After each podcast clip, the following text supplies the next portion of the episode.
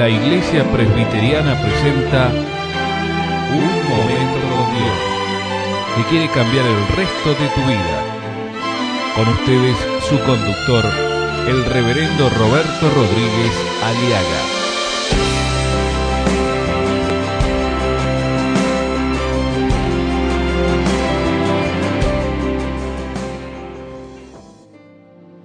Hay un tema muy, pero muy real y profundo que quisiera compartir con ustedes, mis queridos amigos radio televidentes de este programa Momento con Dios. Y es el tema de la incredulidad. La incredulidad. O el escepticismo. O el descreimiento que sufren muchísimas personas acerca de poner su confianza entera en Jesucristo y en su palabra. Que les hace temblar, les hace mover de sus convicciones, les hace bambolear o les hace dudar de muchas cosas que un día han creído y pero cuando viene la dificultad o la adversidad empiezan a tener dudas y es cuando caen en la incredulidad, en la desconfianza y en la indecisión que no les permite tomar decisiones concretas y ver la maravillosa gloria de Dios y la fidelidad que Dios ofrece a aquellos que creemos en Él y en su palabra, porque Dios honra la fe y la fe honra a Dios. Y vamos a entrar en esta serie de mensajes a partir de esta semana y vamos al libro del números en el capítulo 13, versículo 17. Lo voy a leer de esta manera. Los envió pues Moisés a reconocer la tierra de Canaán, diciéndoles, subid de aquí al Negev subid al monte y observad la tierra como es y el pueblo que la habita, si es fuerte o débil, si poco o numeroso. ¿Cómo es la tierra habitada, si es buena o mala? ¿Y cómo son las ciudades habitadas, si son campamentos o plazas fortificadas? ¿Y cómo es el terreno, si es fértil o estéril? Si en él hay árboles o no. Y esforzaos y tomad del fruto del país. Y ellos subieron y reconocieron la tierra, desde el desierto de Sin hasta Rehob, entrando en Amat. Y subieron al Negev y vinieron hasta Hebrón. Y allí estaban Aimán, Sesai, Talmai, hijos de Anac Hebrón fue edificada siete años antes de Zoán en Egipto. Y llegaron hasta el arroyo de Escol. Y de allí cortaron un sarmiento con un racimo de uvas, el cual trajeron dos en un palo. Y de las granadas y de los higos. Y se llamó aquel lugar el Valle de Escol, porque el racimo que cortaron, de allí los hijos de Israel por eso se llama Escol. Y volvieron de reconocer la tierra al fin de cuarenta días. Y anduvieron y vinieron a Moisés y a Aarón y a toda la congregación de los hijos de Israel en el desierto de Parán, en Cádiz, y dieron la información a ellos y a toda la congregación y les mostraron el fruto de la tierra. Y les contaron diciendo, nosotros llegamos a la tierra a la cual nos enviaste, la que ciertamente fluye leche y miel, y este es el fruto de ella. Mas el pueblo que habita aquella tierra es fuerte, y las ciudades muy grandes y fortificadas, y, también vimos allí a los hijos de Anac. Cuando hablamos de hijos de Anac se refiere a gente de muy alta estatura, dos metros mínimo. Amalek habita el Negev, y el Eteo y el Jebuseo y el Amorreo habitan en el monte, y el Cananeo habita junto al mar y a la ribera del Jordán. Entonces Caleb hizo callar al pueblo delante de Moisés y dijo, subamos luego y tomemos posesión de ella, porque más podremos nosotros que ellos. Mas los varones que subieron con él dijeron, no podremos subir contra aquel pueblo porque es más fuerte que nosotros. Y hablaron mal entre los hijos de Israel. de la tierra que habían reconocido, diciendo, la tierra por donde pasamos para reconocerla es tierra que traga a sus moradores. Y todo el pueblo que vimos en medio de ella son hombres de grande estatura. También vimos allí gigantes, hijos de Anat, raza de los gigantes, y éramos nosotros, a nuestro parecer, como langostas, y así les parecíamos a ellos. Entonces toda la congregación gritó y dio voces y el pueblo lloró aquella noche. Y se quejaron contra Moisés y contra Aarón y todos los hijos de Israel les dijo y dijo a toda la multitud, ojalá muriéramos en la tierra de Egipto o en este desierto, ojalá muriéramos. ¿Por qué nos trae Jehová a esta tierra para caer a espada y que nuestras mujeres y nuestros niños sean por presa? ¿No nos sería mejor volvernos a Egipto? Qué, qué triste realidad, qué triste actitud, qué horrible es la actitud de una persona incrédula. El escéptico, el desconfiado, el indeciso, el miedoso, el dudoso, el descreído. Es terrible la actitud de las personas que tienen la incredulidad en el corazón. Jesús siempre ha dicho y seguirá hablando a su pueblo, no seas incrédulo, cree, no seas incrédulo sino creyente.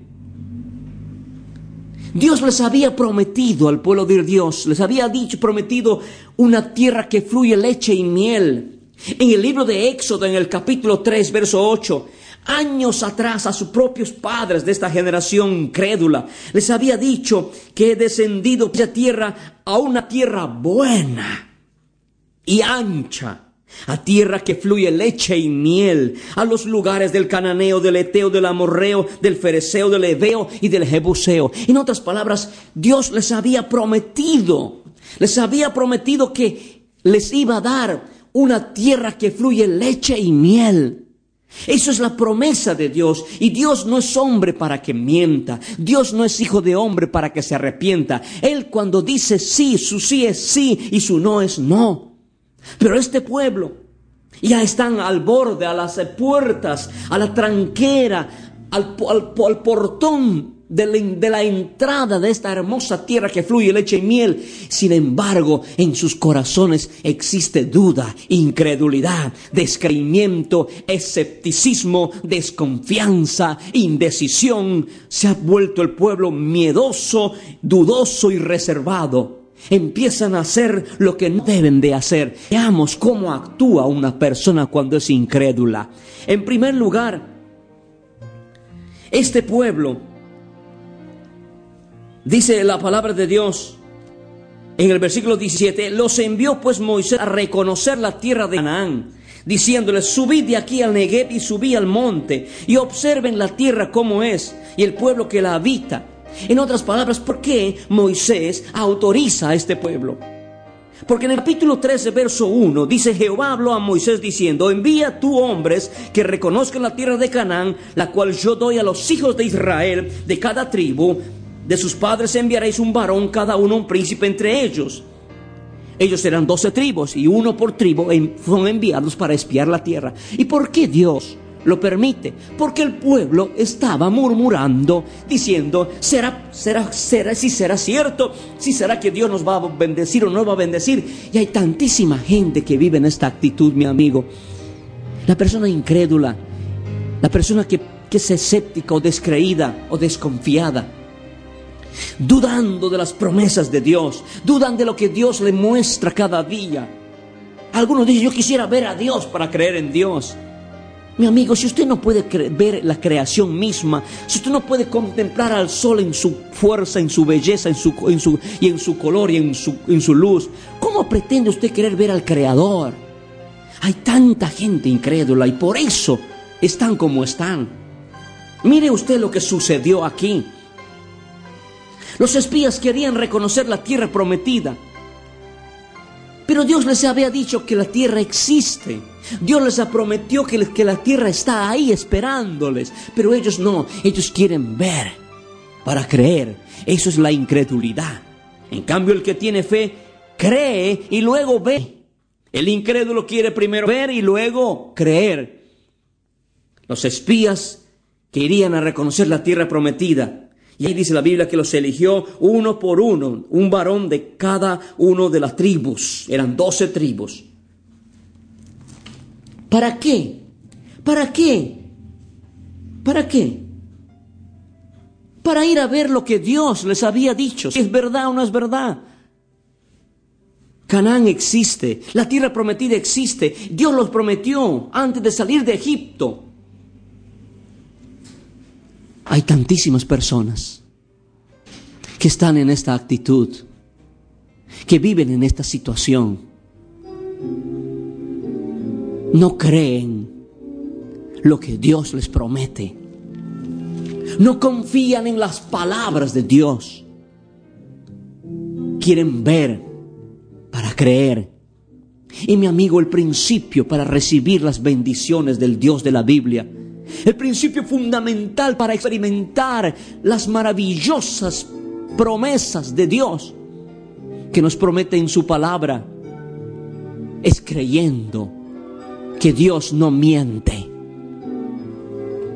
Y Dios nos prometió una tierra una tierra bendita, una tierra que fluye leche y miel, el Canaán celestial. ¿Usted está preparado para entrar a la prometida del Canaán celestial que es el cielo?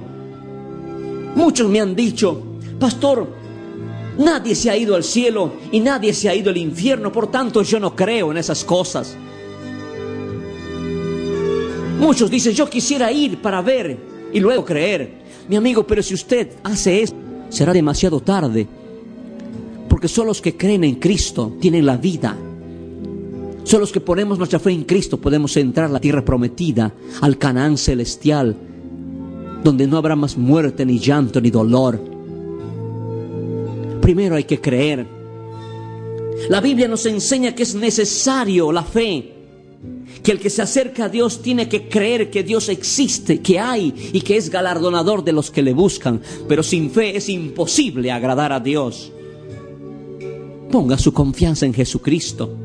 Ponga su fe en lo que Dios le dice en la palabra. El que tiene el Hijo tiene la vida, el que no tiene el Hijo no tiene la vida. Si usted acepta a Cristo como Salvador personal, usted tendrá la vida. Usted tiene que creerlo, aceptarlo. ¿En quién cree usted? A veces, a veces tienes fe para creer en la aspirina que calma el dolor de tu cabeza. ¿Por qué no vas a creer aún más al Creador de los cielos, de la tierra, que te promete vida y vida en abundancia si pones tu fe en Jesucristo? ¿Es usted un escéptico? ¿Es usted un descreído, un indeciso, un desconfiado, un miedoso, un dudoso o reservado? Así nunca lograrás ver la gloria de Dios ni ver las bendiciones que Dios tiene en su palabra, mi amigo. Ponga su fe en Jesucristo.